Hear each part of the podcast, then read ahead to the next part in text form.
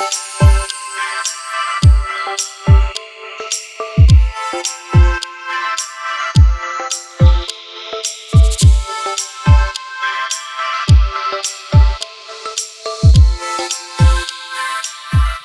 Freunde, herzlich willkommen bei unserem Prayer Focus. Es ist so gut, dass du dazugeschaltet hast und dass du mit dabei bist, wenn wir zusammen beten. Wir sagen in unserer Church immer Pray first, erwarte Großes. Gebet ist nicht unsere letzte Ressource, sondern es ist das Erste, was wir tun, egal was wir tun. Deswegen richtig stark, dass du dabei bist. Ich habe mich heute vorbereitet und habe wieder etwas, was ich euch super gerne teilen möchte, was ich glaube, was Gott mir aufs Herz gelegt hat für uns. Und wir sind heute wieder in unserem Psalm 27, Fearless Faith. Und wir sind schon bei Vers 12 angekommen. Ich lese euch den mal vor. Ehrlich gesagt, ich weiß gar nicht mehr, aus welcher Übersetzung ich das jetzt rausgesucht habe, aber die sind ja überall ziemlich ähnlich, Gott sei Dank. Und hier steht, liefere mich nicht ihrer Rachgier aus. Falsche Zeugen verklagen mich, sie speien Gift und Galle. Wir haben im Psalm 27 schon erfahren, dass David in unsicheren Zeiten lebt. Es sind schlimme Tage, er steht vor Riesenherausforderungen und er hat uns vorgemacht und sagt uns so ein bisschen, wie er darauf reagiert hat und was wir uns von ihm abgucken können. Er war Angesicht zu Angesicht mit seinen Feinden, aber auch Angesicht zu Angesicht mit Gott. Und das wollen wir auch in diesen Tagen. Und heute in diesem Vers möchte ich gerne, dass wir uns zwei Sachen angucken im ersten Teil des Verses steht hier, liefere mich nicht ihrer Rachgier aus. David steht gegenüber seinen Feinden und bittet Gott, dass er ihn nicht seinen, ihren, ihrer Rachgier überlässt. Ich habe mich gefragt, kann es sein, dass Gott es manchmal tut, dass er uns unseren Feinden überlässt? Und da ist mir sofort die Story aus dem Neuen Testament eingefallen, wo Jesus unterwegs ist auf einem Boot mit seinen Jüngern, als ein Sturm aufbricht. Jesus ist im Boot, aber er schläft auf einem Kissen. Und seine Jünger werden immer panischer und panischer, weil dieser Sturm immer mehr wütet. Sie rufen ihn, sie wecken ihn auf und Jesus sagt, warum habt ihr Angst? Und er befiehlt dann dem Sturm, dass er schweigen soll, was auch dann sofort passiert. Ich glaube, es gibt so viele Augenblicke in unserem Leben, wo wir in Stürmen und wenn wir ähm, face to face mit unseren Feinden kommen, wo wir uns einfach wünschen, Jesus würde endlich aufwachen aus seinem Schlaf und kommen und dem Sturm sagen würde und unserem Feind sagen würde, sei still. Ich frage mich, warum das so nicht so oft der Fall ist bei uns. Und ich habe überlegt, dass es wahrscheinlich damit zusammenhängt, dass die Jünger damals den Heiligen Geist noch nicht hatten. Und deswegen mussten, musste Jesus kommen und diesen Sturm für sie zu stillen. Heutzutage haben wir den Heiligen Geist in uns. Und Jesus hat uns die Vollmacht gegeben, selber zu, diesem, zu dem Sturm zu sprechen und selber zu sagen, sei still. Und ich glaube, dass Gott uns heute sagen möchte, wenn der Sturm wütet in deinem Leben, steh auf. Er ist natürlich bei uns und er macht es mit uns zusammen, aber wir sind an der Reihe, dass wir aufstehen und dass wir sagen, hey, sei still in Jesu Namen, weil er uns seine Autorität gegeben hat und weil er uns seinen Heiligen Geist gegeben hat. Im zweiten Fall, ähm, im zweiten Teil dieses Verses steht, falsche Zeugen verklagen mich. Sie speien Gift und Galle. Joyce Meyer hat mal gesagt, wenn wir ein gesundes Leben haben wollen, müssen wir auch über ein gesundes Denken verfügen. Und das beginnt, wenn wir Gutes anstelle von Schlechtem denken. Ich möchte gerne über unsere Gedanken reden, weil ich glaube, dass die falschen Zeugen, die Gift und Galle speien, so oft unsere Gedanken sind. Es sind negative Gedanken, die uns überfallen und die uns teilweise paralysieren können. Und ich kann euch sagen, Leute, ich kämpfe fast täglich mit solchen Gedanken und Mann, ich kenne diese Zeugen, die falsch aussagen und die mir an den Kragen wollen. Und ich möchte deswegen so gerne mit euch darüber reden, weil ich einfach glaube, dass es ein super wichtiges Thema ist, wo wir alle von profitieren, wenn wir es schaffen, uns dagegen auszurüsten und Gottes Plan und seine Autorität in Anspruch zu nehmen, um diese Gedanken zu stoppen. Gedanken, die falsche Zeugen sein können, die uns paralysieren können, sind Gedanken, die uns oder die Sachen in Frage stellen, die eigentlich, wo wir eigentlich ziemlich sicher sind, ziemlich sicher sind, was die Wahrheit ist, aber in diesen Momenten stellen wir Folgendes in Frage. Unsere Berufung stellen wir teilweise in Frage wegen negativer Gedanken, die weiß was nicht woher kommen, teilweise von uns, teilweise vom tiefsten, tiefsten Loch der Hölle in unsere Gedanken. Wir stellen unsere Fähigkeiten in Frage, die paralysieren uns, die vernebeln unsere Wahrnehmung, die nehmen uns in einen Teufelskreis der Angst, der Depression, der Minderwertigkeits- und wir glauben, dass alles schlecht ist in dem Moment. Ich weiß nicht, ob du solche Gedanken kennst. Wenn nicht, Hammer, ich beneide dich total. Ähm, aber viele von uns kennen das. Und diese Gedanken sind wie Unkraut in einem Garten. Die werden irgendwann mal gesät. Vielleicht macht das der Feind. Ähm, vielleicht ist es etwas, was wir irgendwo gehört haben über uns, was jemand über uns ausgesprochen hat und was wir glauben aber es sind Samen, die irgendwann wachsen und dieses Unkraut, die gute Gedanken dann ersticken. Und wir sind verantwortlich für unsere Gedanken. Ich habe mal gelesen, dass wir täglich rund um die 50.000 Gedanken haben.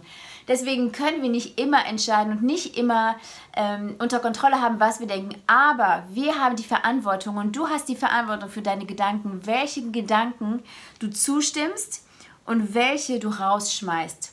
Genau wie Unkraut kannst du deine Gedanken jätzen. Und wie machen wir das? Hier sind einfach ein paar Tipps, die ich äh, selber anwenden muss, um solche Gedanken zu stoppen. Erstens müssen wir wissen, dass Gott uns ausgerüstet hat. In Epheser 6 steht die Ausrüstung, die Waffenrüstung Gottes. Er hat aufgeschränkt, es steht in der Bibel, dass wir unsere Waffenrüstung anziehen müssen. Wenn du nicht wusstest, dass du in einem Kampf bist, weißt du es spätestens, wenn du Epheser 6 liest und siehst, was wir uns für eine Waffenrüstung anziehen müssen, um den Kampf zu gewinnen. Falls du die Stelle noch nicht kennst, ich ermutige dich, das gleich im Anschluss direkt zu lesen. Wie kannst du, wenn du merkst, dass Gedanken, die dich, die dich runterziehen, wenn sie dich, wenn du merkst, du stehst gerade vor dieser Spirale, die runtergeht, was sind Sachen, die du tun kannst, um dagegen anzukämpfen? Ich habe hier nur ein paar Tipps für euch, die ich selber von mir kenne und die ich, ähm, von denen ich recherchiert habe und die ich selber anwende. Erstens, anstatt über jemanden nachzudenken und über eine Verletzung nachzudenken, oder eine Situation nachzudenken, die dir Angst macht. Anstatt darüber da nachzudenken, fange an, dafür zu beten. Flip the lens, ne? den Spruch kennt ihr. Fange an, Gottes Plan für diese Situation oder für diese Person, Person auszusprechen. Fange an zu beten, anstatt darüber zu dir Sorgen zu machen und darüber nachzudenken. Zweitens, such dir jemand, der dich ermutigen kann, wenn du in so einer Situation bist. Eisen schärft Eisen, sagt die Bibel. Und die sagt auch in Sprüche 18, dass Worte Leben spenden können. Such dir jemanden, wenn du merkst, du bist an dieser Stelle und die Gedanken sind da, wo du hingehen kannst und sagen kannst, ich brauche dein Gebet, ich brauche deine Ermutigung. Kannst du bitte mit mir kannst bitte mit mir beten? Drittens, bitte um Gottes Hilfe. Und diese Sachen sind nicht in einer besonderen äh, Reihenfolge, die gelten alle. Bitte um Hilfe. Gottes Gnade kommt immer im Jetzt. In dem Augenblick, wo du in der Situation bist, wo du denkst, ich komme hier nicht mehr weiter, ich fühle mich sowas von schlecht, ich brauche Gottes Gnade. Das ist der Augenblick, in dem du um Gnade bittest. Ich habe selber gemerkt, dass Gott mir immer die Gnade für den Augenblick gibt und wenn ich in zehn Minuten nochmal an dieser Stelle bin, muss ich nochmal beten und Gott nochmal bitten, da einzugreifen und er gibt mir seine Gnade für den Moment. Ich frage mich manchmal, warum macht Gott das so? Warum kann er mir nicht die Gnade geben, dass ich immer so reagieren kann? Aber ich glaube einfach, dass Gott möchte, dass wir ihn einbeziehen und dass er ganz nah bei uns sein will und dass wir uns immer wieder bewusst machen, dass er unsere Quelle ist. Viertens, Anbetung. Die stärkste Waffe, die du hast gegen Anfeindung ist Anbetung. Wenn du zu Hause bist und es kommen Gedanken der Angst oder du spürst, dass es in dir hochkommt oder es kommen negative Gedanken, fang an anzubeten. Was es erstens macht, ist, es stellt Gott an die richtige Stelle. Zweitens, es rückt dich in die richtige Stelle und du weißt, wessen Kind du bist und weißt, wo du deine Identität herziehen kannst. Anbetung, wenn du anbetest, dann fliehen dunkle Mächte. Es ist, als würdest du ein Licht anmachen und die Dunkelheit muss fliehen. Entscheidung. Entscheide dich. Ich habe vor kurzem herausgefunden, dass ich mich über meine eigene Laune entscheiden, dass ich über die eigene Laune entscheiden kann. Ich kann entscheiden, wie ich gelaunt sein will. Ähm, Du musst deine Emotionen unter Kontrolle halten oder sie werden dich unter ihrer Kontrolle halten. Du kannst nicht deinen Emotionen einfach freien Lauf geben. Du kannst dich entscheiden, wie fühle ich mich jetzt, wie will ich jetzt drauf sein. Lasse ich jetzt zu, dass diese Emotion mich runterzieht und mein Gesicht runterzieht und meinen Blick zu anderen Menschen runterzieht oder entscheide ich mich dazu, dass ich sehen will, was hier positiv läuft, will ich jetzt hier danken, will ich etwas ausstrahlen, was anderen Mut macht, was Leben spendet. Du kannst entscheiden, wie deine Laune heute ist. Drittens, nee Quatsch, wie viel haben wir? Eins, zwei, drei, vier, fünf, sechs. Sechstens, face your fears. Wenn du weißt, woher diese Gedanken kommen, woher diese Verletzung kommt, woher diese, diese negativen Emotionen kommen, wenn du weißt, was der Ursprung ist, dann ist es an dir, dass du das regelst, dass du das ansprichst und dass du dich dir deinen Ängsten stellst, dass du dich deinen Ängsten stellst.